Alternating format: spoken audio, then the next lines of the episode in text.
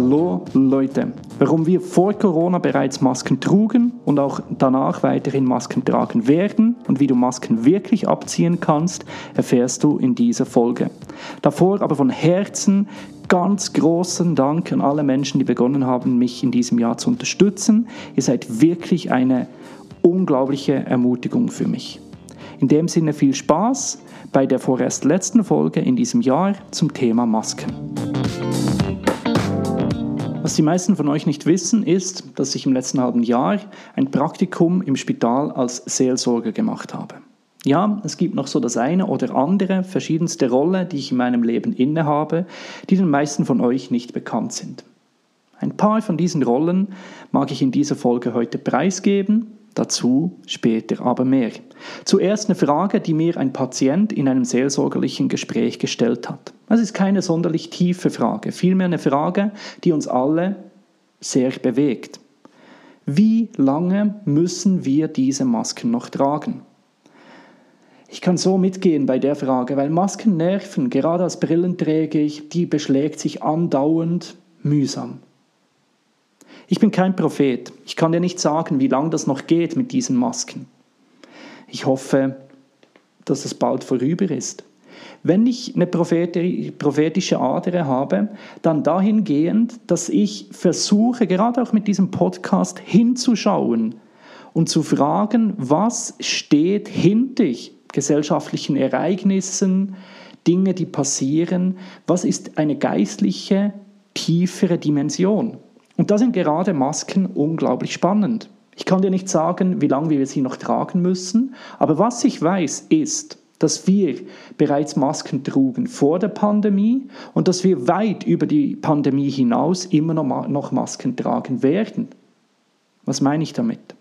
Es hilft immer wieder hinzusehen, was Wörter wirklich bedeuten. Das Wort Maske heißt im Lateinischen Person, persona und kommt wirklich aus dem Theater heraus, wo man sich bewusst war, dass der Mensch verschiedene Rollen, verschiedene Personen darstellt und spielt.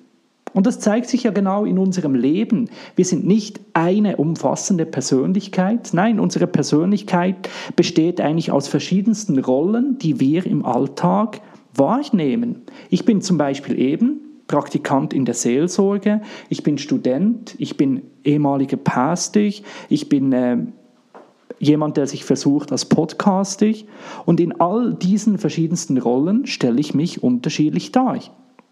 Und das hat manchmal so eine Kraft, ich, ich staune das selbst über mich, wenn ich in einer gewissen Stimmung zu Hause bin und dann kommt plötzlich Besuch, wie ich eine ganz andere Rolle wahrnehme. Und gerade für meine Frau, die mich in beiden Situationen kennt und erkennt, ist, sie hat die Außensicht und denkt, wow, jetzt ist er aber ganz anders äh, drauf.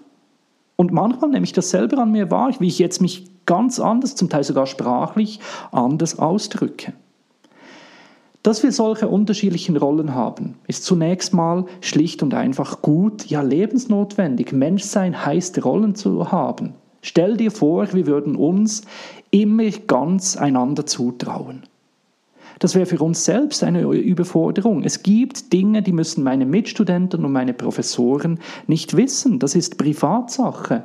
Und da ist meine Privatperson auch geschützt davor. Und andererseits, stell dir vor, auch ähm, eine öffentliche Person, zum Beispiel eine Professorin würde andauernd über ähm, ihre inneren Gefühle und was sie gerade stresst und was sie sich auch noch überlegt und was sie gerade im Leben mit, mitnimmt sprechen. Wir würden ja gar nicht zum Unterricht kommen. Was ich, ich sitze da als Student, weil ich von der Professorin die, die Rolle der Professorin suche, damit ich von ihr lehren kann. Und ja, spürt ihr, dass wir verschiedenste Rollen haben, ist zunächst mal schlicht wichtig und richtig. Personen werden dann jedoch zum Problem, und dabei beziehe ich mich jetzt auf Carl Gustav Jung. Ich bin dabei kein Psychologe, mein Wissen beruht auf Wikipedia und Google. Ähm, Carl Gustav Jung, der dieses Konzept der Personen so gut ähm, beschreibt, sagt, problematisch wird es dann, wenn eine Person eine Rolle überdominant wird und wir uns dessen auch nicht wirklich bewusst sind. ist eigentlich wieder genau dasselbe wie mit den normalen Masken. Ich, ich weiß nicht, ob ihr das Problem habt, aber mir passiert es echt, dass ich die Maske nicht mehr abziehe. Du läufst in den Laden rein, läufst wieder raus, sitzt aufs, äh, aufs Velo und fährst mal äh, eine Weile und merkst dann, wow, ich habe immer noch das dumme Ding an. Und wenn du nicht realisierst, dass du eine Maske trägst, hm, wird es problematisch und besonders, wenn du die Dinger nicht wechselst, die werden alt, das ist unhygienisch und bringen, bringen dann nichts mehr. Masken sind da zum Wechseln und das genau zählt auch für unsere Personen. Unsere Rollen werden dann problematisch, wenn wir uns erstens nicht bewusst sind, dass wir unterschiedliche Rollen spielen, weil dann denken wir, wir sind immer dieselben und die Menschen um uns herum merken, nee, in der Rolle ist er anders, als wenn er zu Hause ist. Und es wird auch dann problematisch, wenn Rollen zu viel Raum einnehmen. Wenn jemand denkt, er ist nur Polizist und definiert sich nur noch über die Polizistenrolle und kann diese nicht ablegen. Sorry, das sind nicht nur mühsame Charaktere, das ist auch, dann geht man in die Richtung von einem Krankheitsbild. Das fand ich auch immer als Pastor so schwierig, weil gerade dort wird von einem eigentlich erwartet, ohne Rolle zu sein. Man muss ja immer authentisch sein. Die Gemeinde will immer das Private auch noch wissen. Und dann denkst du auch, ah, ich habe ja gar keine Rolle, sondern ich bin wirklich so, wie ich bin. Aber come on, äh, ich finde gerade Pastoren erkennst du sehr gut daran, wie krass sie in Rollen drin sind. Ich habe manchmal das Gefühl, da siehst du einen Pastor zehn Kilometer gegen den Wind, immer das Lächeln und Hallo und ich habe euch ja alle lieb und kenne euch alle, was ja gar nicht stimmt. Genau.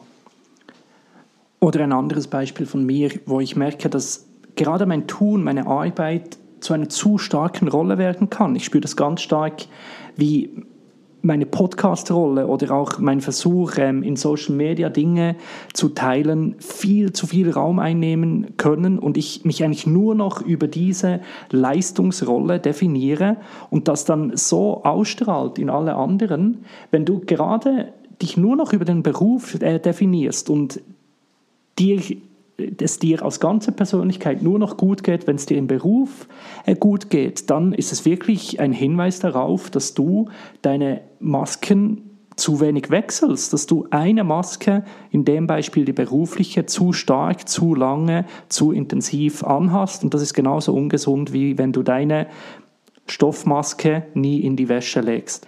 Wie können wir nun Masken abziehen? Gerade in christlichen Kreisen ist das ja immer so ein schneller Spruch, lasst uns ehrlich sein, lasst uns authentisch sein. Ja, gut und recht. Also erstens, eben zu viel davon ist ungesund. Es ist gut, dass wir Masken haben.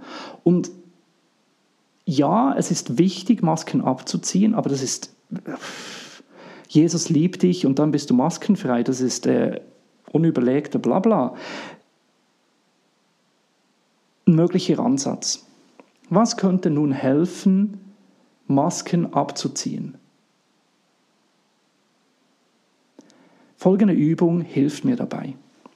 Ich sitze hin und schreibe alle Rollen auf, die ich habe. Und da merkst du eigentlich, wie viele Rollen das du hast. Ja, ich bin Vater, aber ich bin ja Vater, und das ist jetzt, ein, das äh, einige nicht wissen, seit neuestem von zwei Kindern ich bin Vater von Anna Vida und jetzt neu auch noch Vater von Malia.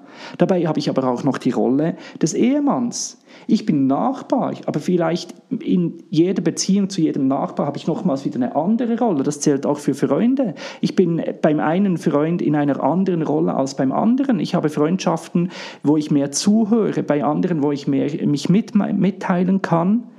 Ich ähm, mache im Moment noch die Ausbildung zum reformierten Pfarrer. Ich werde nächste, im nächsten halben Jahr ein Kirchenpraktikum anfangen, wieder mit verschiedensten Rollen. Da werde ich auch in der Schule unterrichten, da werde ich eine Rolle als Lehrer haben. Und all diese verschiedensten Rollen aufschreiben, die du in deinem Leben hast. Und weißt du, was das Verrückte ist? Das kannst nur du.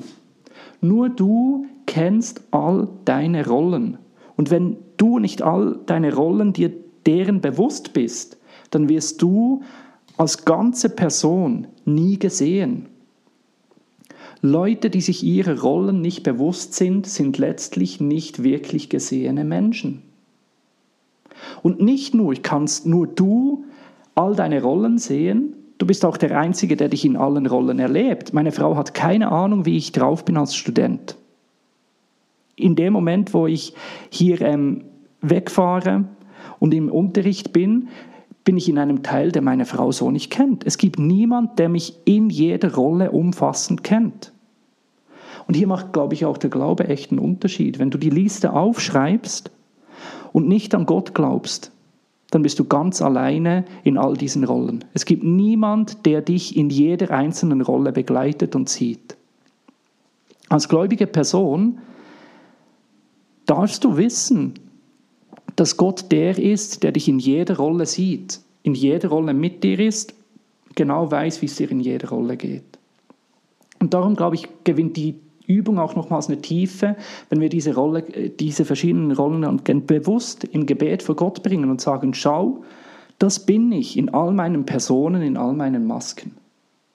Und dann darüber hinaus vielleicht auch zu fragen, gibt es einen Aspekt von meiner Person, die sich nirgends in diesen Rollen findet? Gibt es Dinge in meinem Leben, die ich verdränge? Jung spricht hier von der Schattenperson.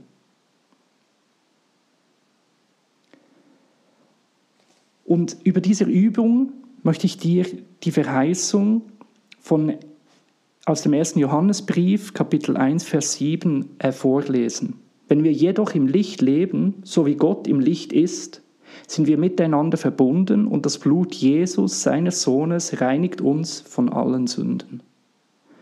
Ich glaube, diese Übung ist ein Weg, ins Licht zu kommen, zu Gott zu kommen. Und dann dürfen wir erleben, wie wir mehr verbunden sind mit uns selber und darüber hinaus auch fähig werden, besser in Beziehung mit anderen zu leben.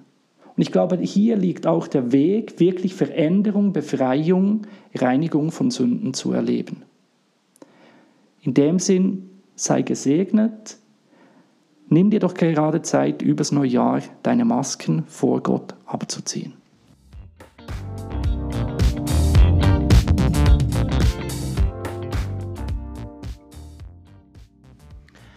Und damit das mit dem Maskenabziehen über Neujahr nicht nur ein theoretischer Vorschlag bleibt, habe ich dir eine Meditation aufgenommen, die dich konkret anleiten kann, die beschriebene Übung selbst zu Hause durchzuführen. Ich würde mich über Feedback freuen, ob solche Arten der Meditationen euch eine Hilfe sind. In dem Sinn verabschiede ich mich in die Weihnachtsferien. Ich werde mit dem Podcast zurück sein am 8. Januar. Hoffentlich seid ihr auch im nächsten Jahr mit dabei. Macht's gut. Ciao zusammen.